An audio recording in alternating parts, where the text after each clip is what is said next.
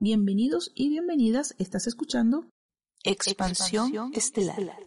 Si llegaste hasta acá es porque has estado buscando respuestas a preguntas inquietantes, preguntas existenciales cómo, quién eres, de dónde vienes, qué estás haciendo aquí, hacia dónde vas y muchas veces son un montón de preguntas sin respuestas. Y también estás aquí porque tú sabes que hay algo que no encaja, porque sabes que hay algo que está mal y no sabes exactamente lo que es, pero sí sabes que hay algo que no te termina de cuadrar. Yo soy Alcione y si es la primera vez que estás por aquí, te recomiendo que escuches desde el primer programa Contacto el Inicio para que así puedas entrar en el contexto del tema del día de hoy sobre qué es el éter, el campo etérico.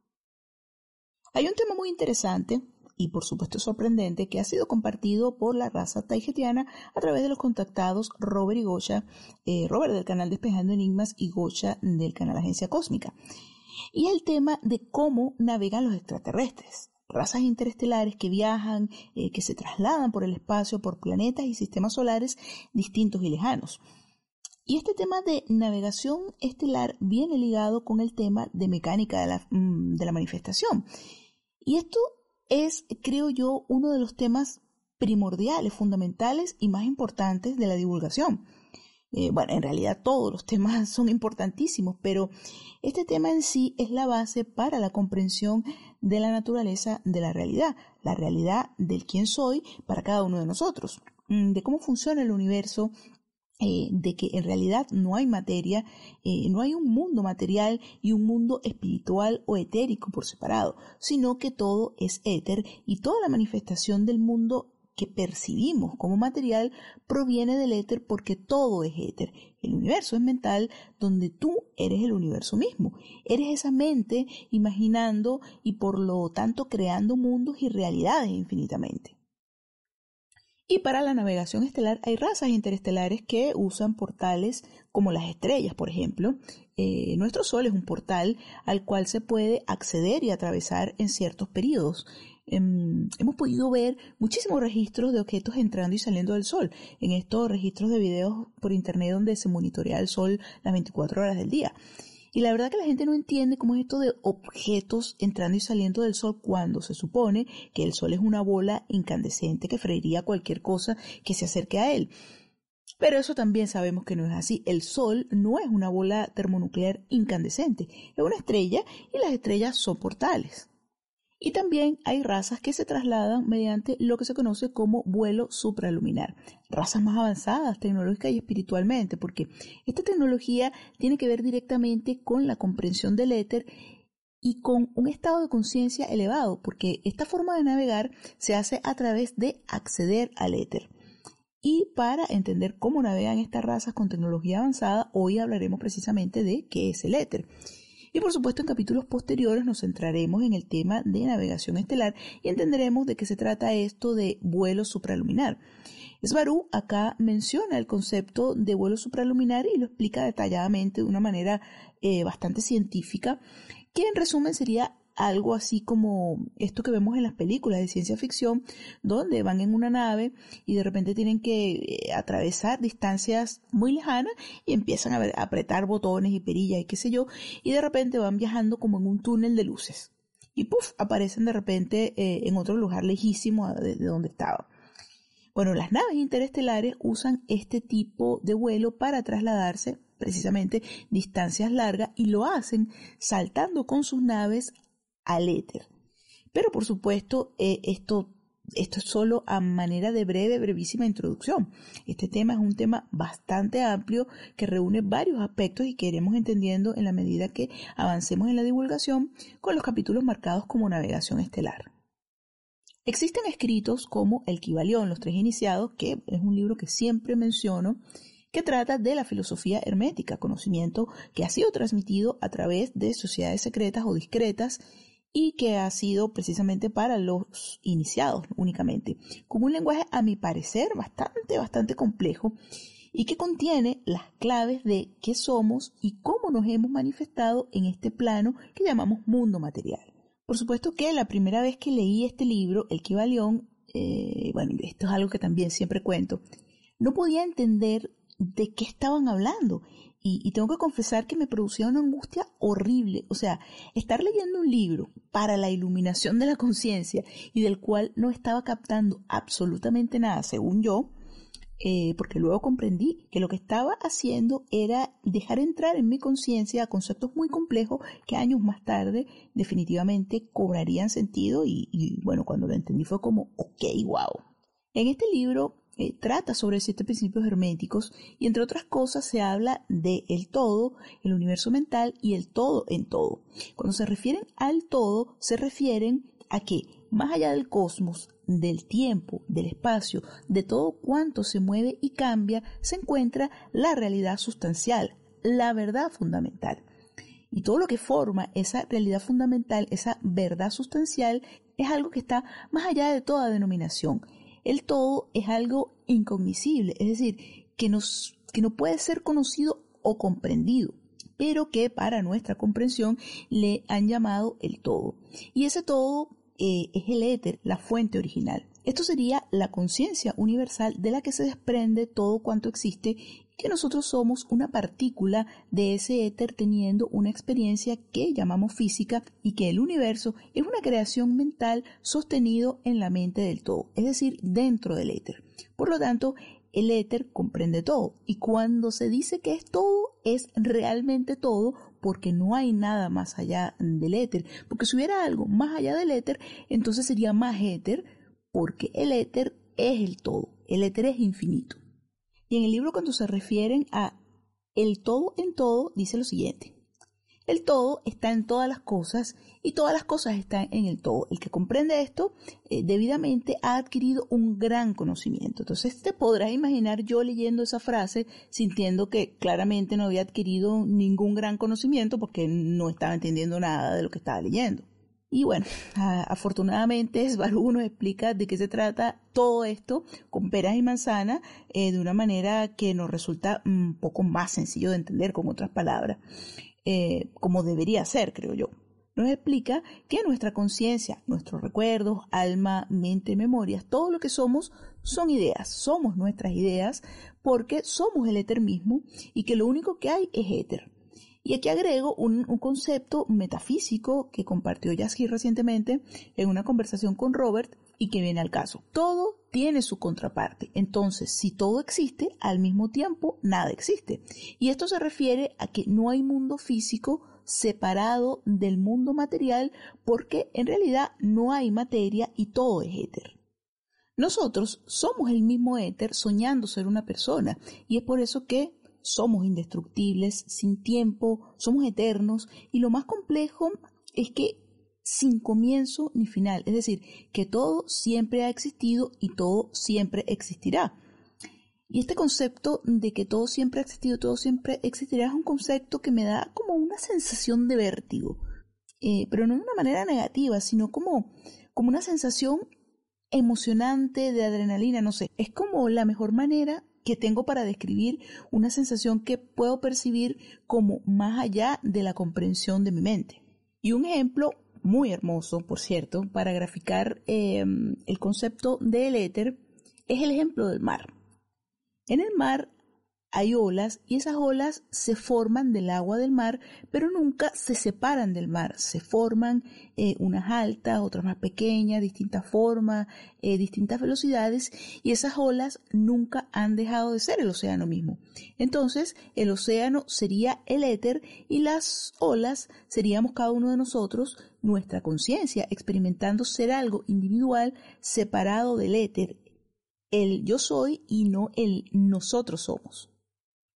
Y bueno, puede ser que esta información no sea algo tan fácil de asimilar al principio si es la primera vez que escuchas estas ideas, pero al recibirla con la mente abierta a las posibilidades de que todo es posible e ir comprendiendo de qué se trata todo esto del éter, definitivamente se produce un upgrade de conciencia, tal cual como dice el libro del Kibalión. El que comprende esto debidamente habrá adquirido un gran conocimiento. Y con esto eh, se amplía nuestro ancho de banda para poder percibir muchas más cosas Em, así que yo creo que solo hay que darle tiempo a que esta idea cuaje bien, la idea del todo, la idea del éter, la idea de la fuente original. En esta misma idea del éter Si todo es éter y si no hay tiempo ni espacio, quiere decir que todo cuanto existe o existirá está en el éter, es decir, todas las posibilidades, variantes infinitas de pasado, presente y futuro están sucediendo al unísono a través del éter. Y esto se refiere a energía, a puntos de concentración de energía, energía potencial, frecuencia, vibración. Por eso Tesla, eh, Nikola Tesla decía, si quieres entender el universo, piensa en energía, frecuencia y vibración. Y con eso podemos darnos cuenta que la tecnología avanzada que manejan razas interestelares eh, tiene que ver precisamente con estado de conciencia, con espiritualidad.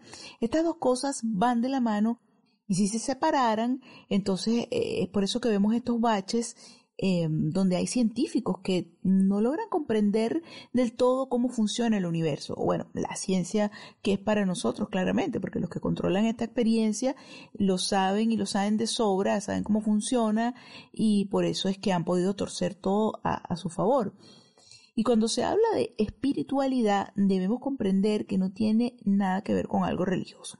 Entonces quiere decir que todo cuanto querramos manifestar, solo tenemos que ir allí al éter y manifestarlo acá en esta realidad. Pero no ir de manera física como ahora estoy aquí y ahora estoy en el éter. Todo esto es con el pensamiento, con un punto de atención sin moverse del lugar en donde estás.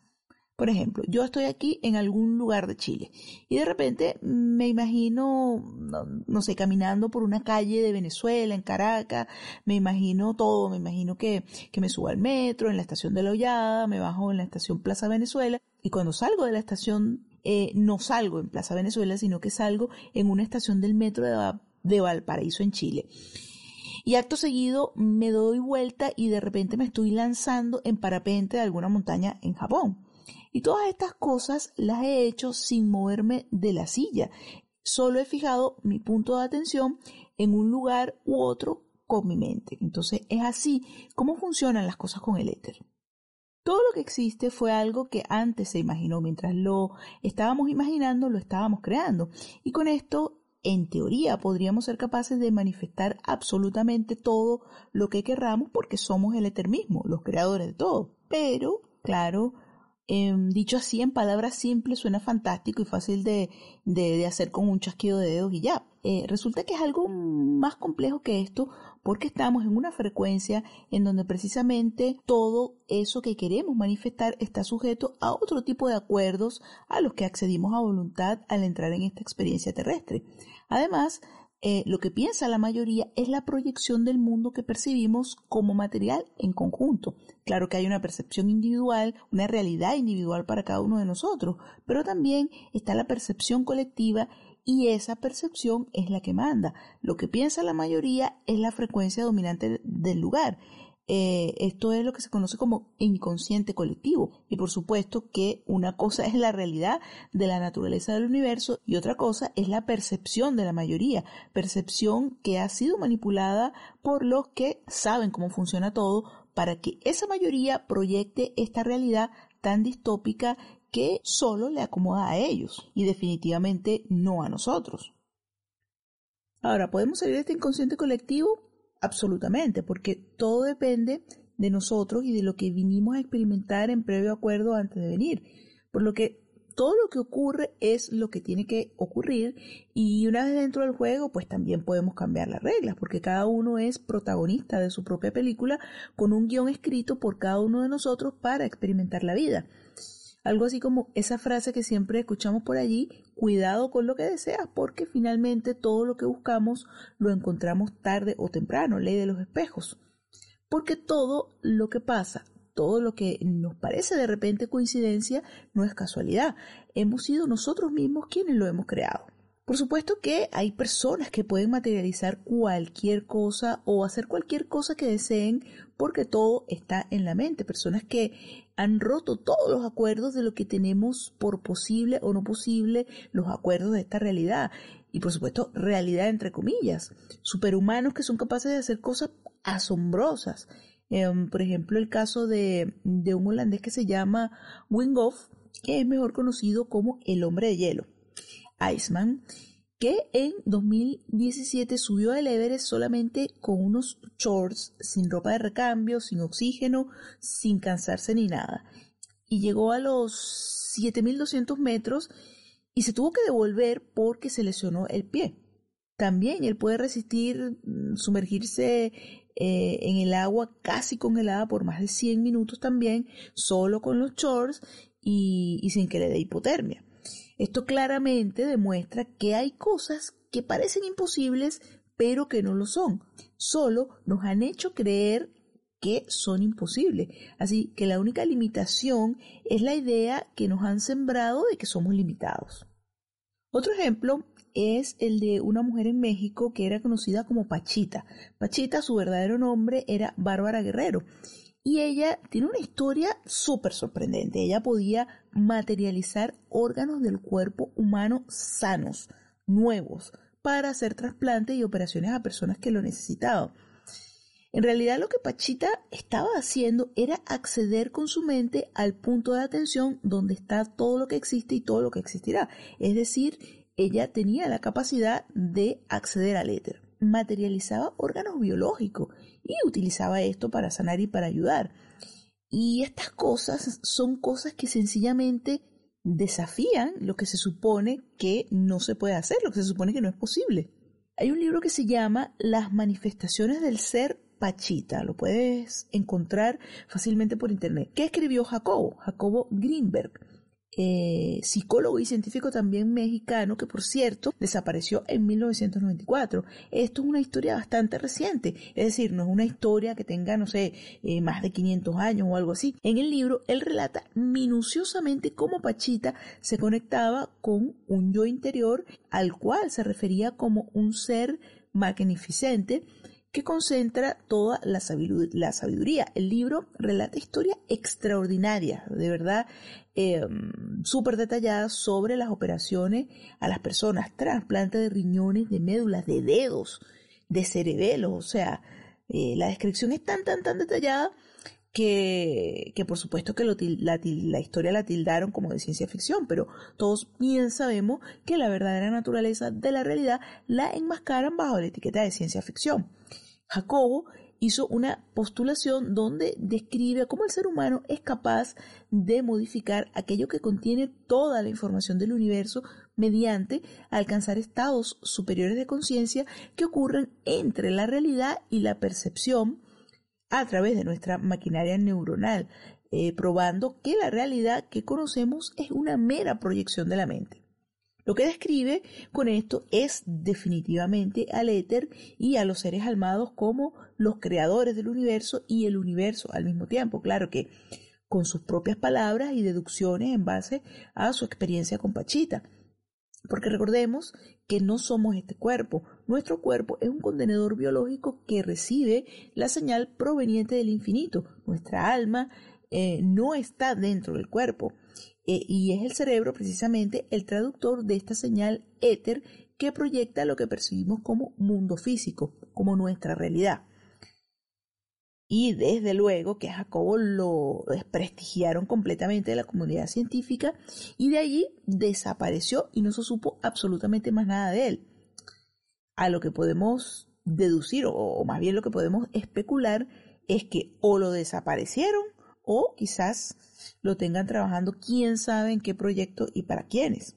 Y así como los ejemplos del hombre de hielo o de Pachita, que fue una de las más grandes chamanas de, México, hay más personas eh, de las que imaginamos haciendo este tipo de cosas con sus mentes, desafiando lo que se supone que no es posible. O más bien, lo que nos han hecho creer qué es o no posible, creando esta conciencia, creencia colectiva de que la mente creadora que contiene todo el conocimiento del universo y nosotros son dos cosas separadas, eh, relegándonos y poniéndonos en lugares distintos de jerarquía. Por un lado, el ser humano y por el otro lado, y sobre nosotros, una divinidad omnipresente y todopoderosa. Yo de hecho conozco un, caso muy cercano de, de alguien, de una chica que fue operada de los pulmones por una mujer así tal cual como lo hacía Pachita. Y bueno, esta señora le salvó la vida y ella me, describió cómo sentía que esta señora la tocaba por dentro, o sea, le tocaba el corazón con las manos, o sea, como que apartaba el corazón o se lo tocaba y, mm, y sentía que la tocaba por dentro del cuerpo y le hizo un trasplante de pulmones. En un segundo estaba sin poder respirar, casi muriéndose, y al otro segundo, eh, donde la señora le dijo, ahora puede respirar. Y listo. Y todas estas cosas eh, que suenan como ciencia ficción y a historias de una mente mm, con mucha imaginación, con demasiada imaginación, es solo nosotros comprendiendo que somos mente, que somos el universo mismo y por lo tanto los creadores de todo cuanto existe, existió y existirá por siempre. Ahora te invito a escuchar esta fabulosa tertulia donde en la primera parte eh, Svaru de Erra comparte su conocimiento sobre el campo etérico y comienza su explicación eh, con el concepto de la inteligencia y de lo relativo de este concepto. Eh, también nos habla de armónicos de la frecuencia, qué son armónicos de la frecuencia, y a continuación Gosha a haciendo preguntas sobre el tema expuesto y Esbarú respondiendo con mucha claridad a todos sus cuestionamientos. Espero que lo disfrutes y pueda ser de tanto provecho como lo ha sido para mí. Recuerda tomar toda esta información con mucha responsabilidad y sobre todo tomar lo que se acomode a tu vibración, a tu conciencia eh, de lo que es o no es real para tu experiencia de vida.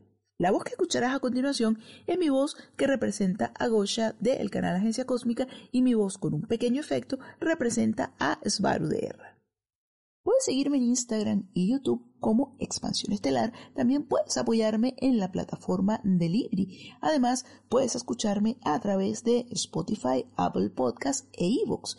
Y si te ha gustado el programa, lo has disfrutado y sientes que alguien más podría interesarle, compártelo o déjame algún mensaje o comentario en Instagram. También puedes suscribirte al canal de YouTube, desde allí puedes compartir los episodios y si le das a la campanita de las notificaciones te avisará cada vez que salga un nuevo episodio. Hagamos que este mensaje pueda llegar a quienes tengan que llegar y si es a más personas, pues muchísimo, muchísimo mejor. Comencemos.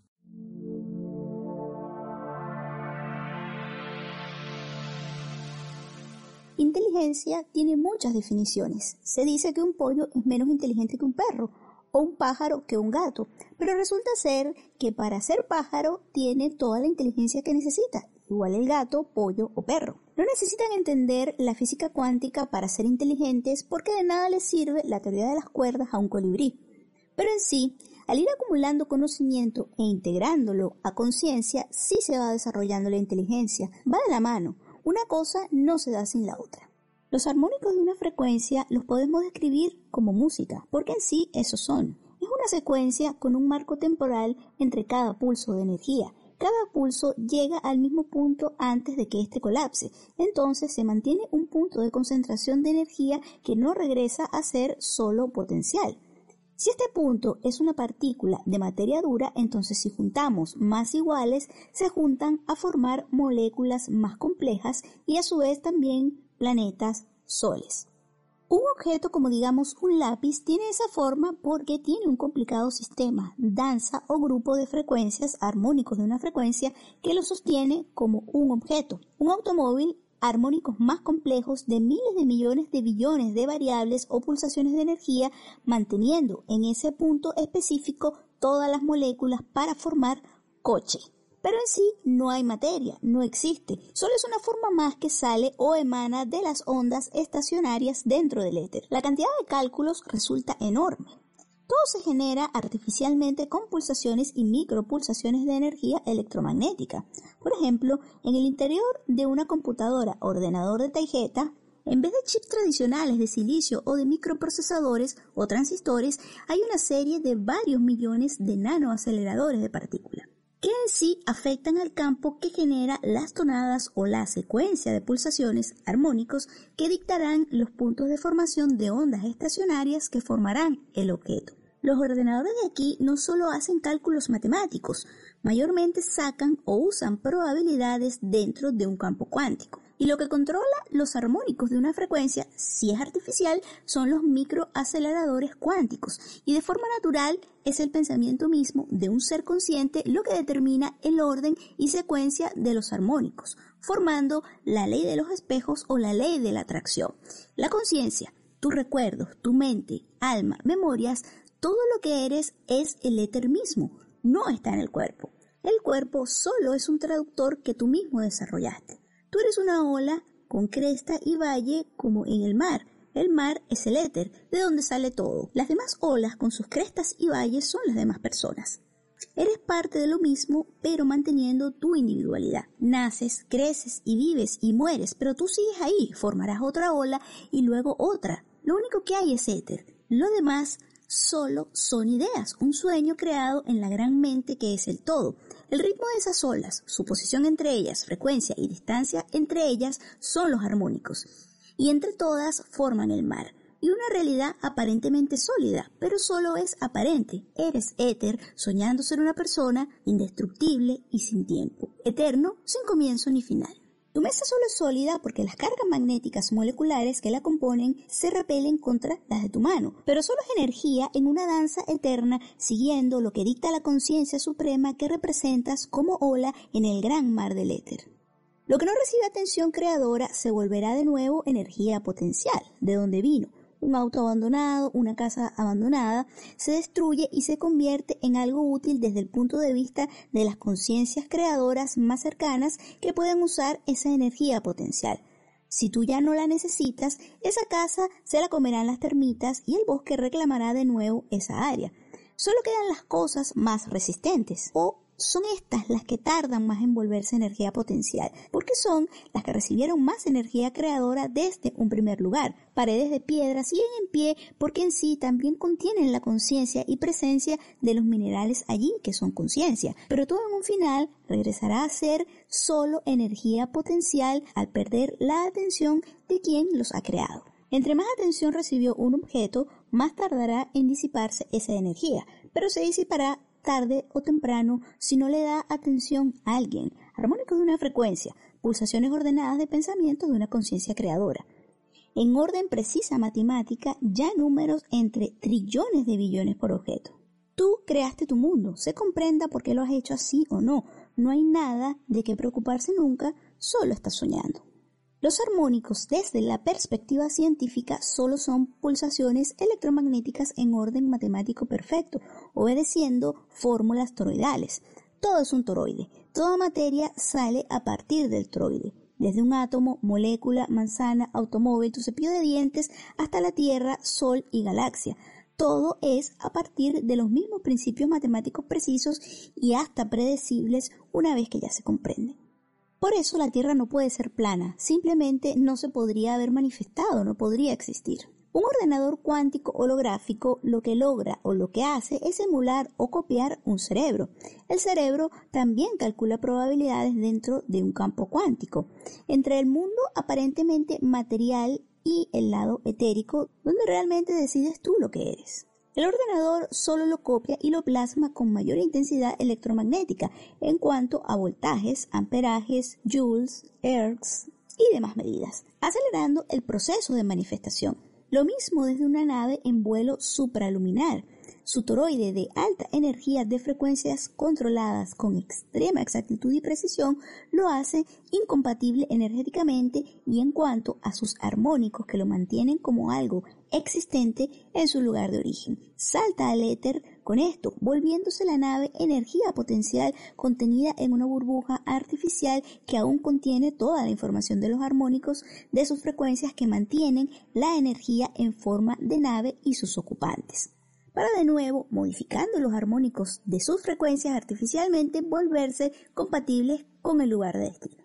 No hay ningún movimiento a través del espacio, no hay desplazamiento, ni hay distancia que recorrer pues desde el éter todo es, y todo lo que existe, universo entero, todo está contenido dentro del éter de manera sobrepuesta. Por descripción, todo lo que existe está ocupando el mismo espacio entrelazado como una tela. Solo cambias a donde eres compatible según tus armónicos, que son frecuencias y vibraciones, y donde eres compatible es donde estás.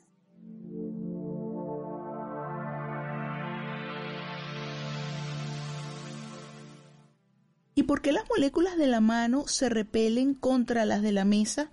¿De dónde viene esto? Lo hemos programado así desde planos más arriba también, para poder interactuar con nosotros mismos. Yo con la mesa y divertirnos así. Porque tienen armónicos de una frecuencia diferentes y una resulta invasiva para la otra. Ese efecto de repulsión es lo que crea la ley de la materia que dice que dos objetos con masa no pueden compartir el mismo lugar. Si cambia de densidad, sí ocurre eso, lo que explica por qué ciertos seres o cierta tecnología, como la del rayo tractor, pueden atravesar las paredes. Pero ¿por qué las tienen diferentes los armónicos de una frecuencia? ¿Cómo se produjo esta diferencia? Desde el principio, porque un armónico o grupo de armónicos está definiendo la forma de la energía potencial como tu mano y otro grupo con otros armónicos definen esa energía potencial como mesa. La diferencia hará que se repelan las moléculas creando la ilusión de que tu mano no puede atravesar la mesa porque es sólida.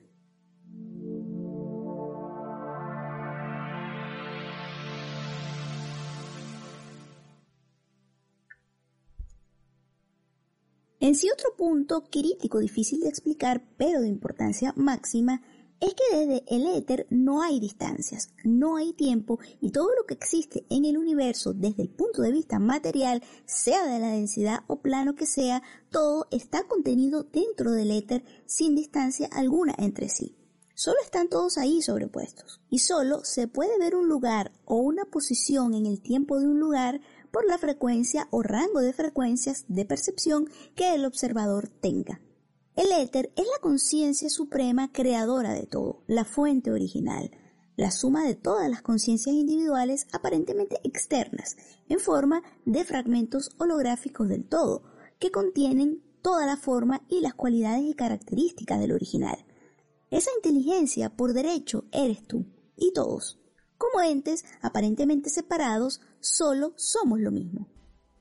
¿No sientes que el éter es un medio para algo más? Ese algo podría funcionar a través del éter, percibo yo. Siento que podría haber algo más allá del éter. No sé cómo explicarlo, pero lo intuyo. Solo estoy captando ahora cosas de mi percepción intuitiva lejana, filosofando y pensando, no digo que es así.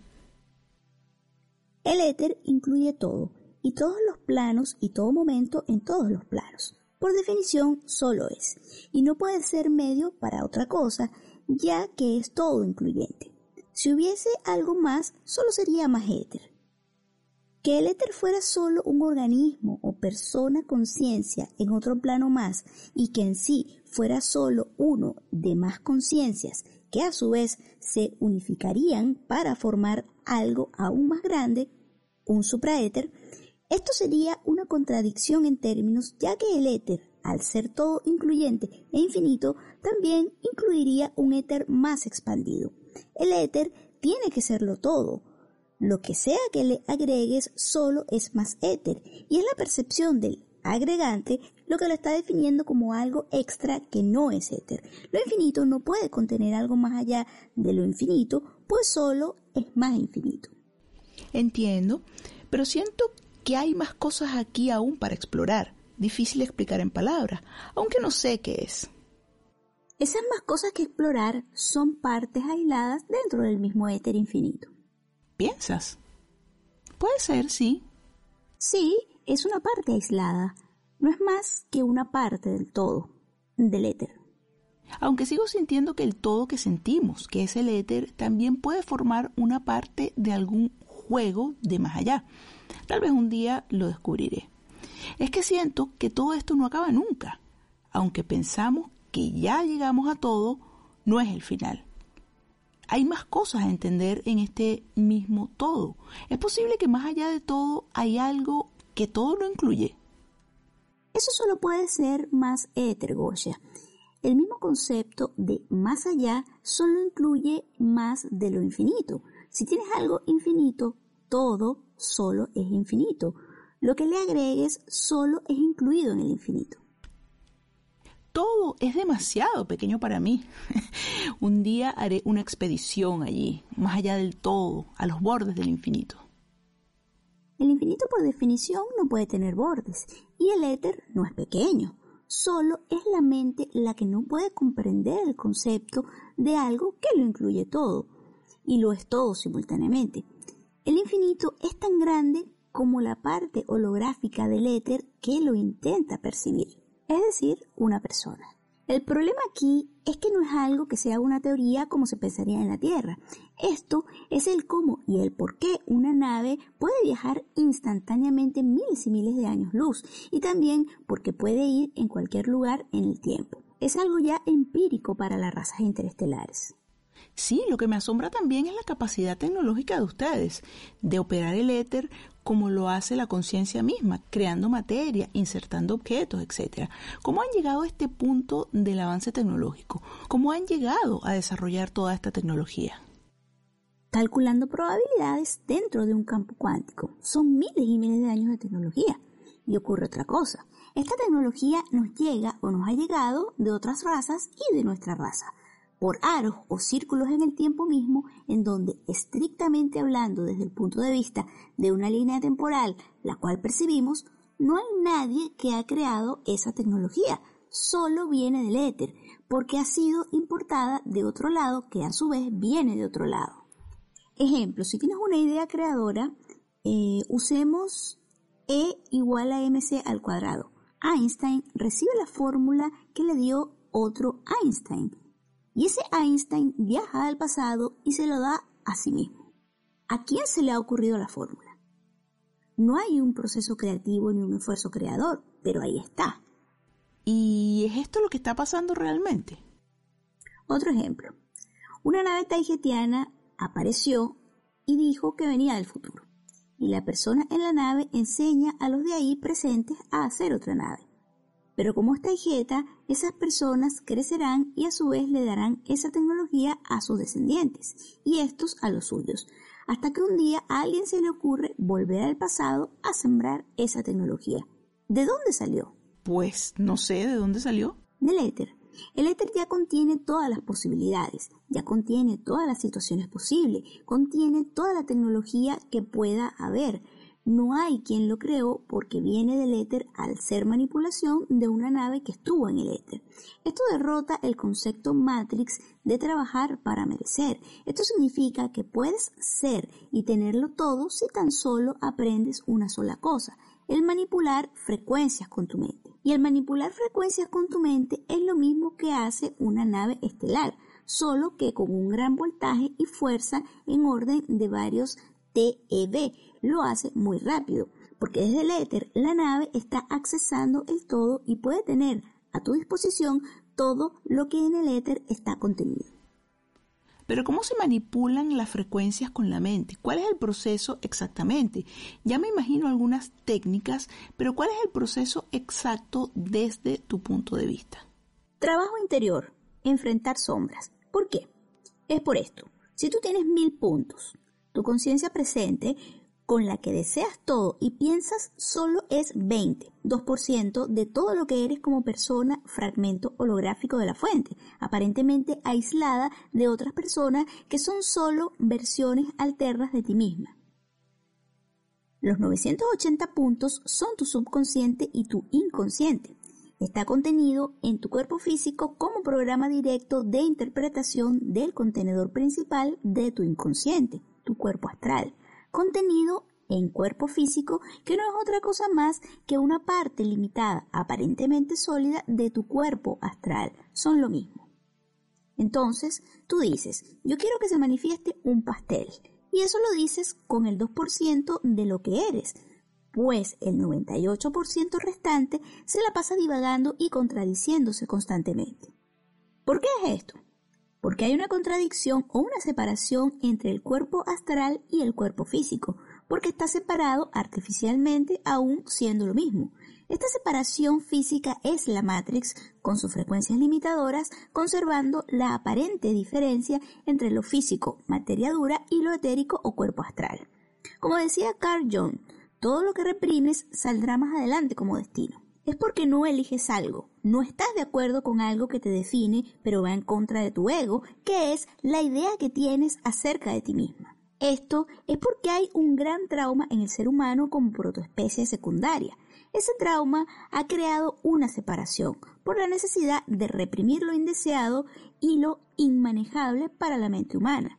Se dice en la Tierra que el trauma es o fue provocado por los cataclismos de la Tierra, la gran inundación y luego el subsecuente cambio de polos magnéticos. Para mí es otra cosa más simple y dolorosamente obvia. Es la separación artificial invasiva entre el cuerpo físico y el cuerpo astral y etérico provocado por la imposición de la matrix lunar hace 12.500 años porque crea una separación clara entre la idea de que se es algo físico, materia dura, y al mismo tiempo sabiendo interiormente y siendo algo eterno, indestructible y etérico. Cuerpo físico, materia dura versus espíritu y alma eterna. Ese es el gran trauma.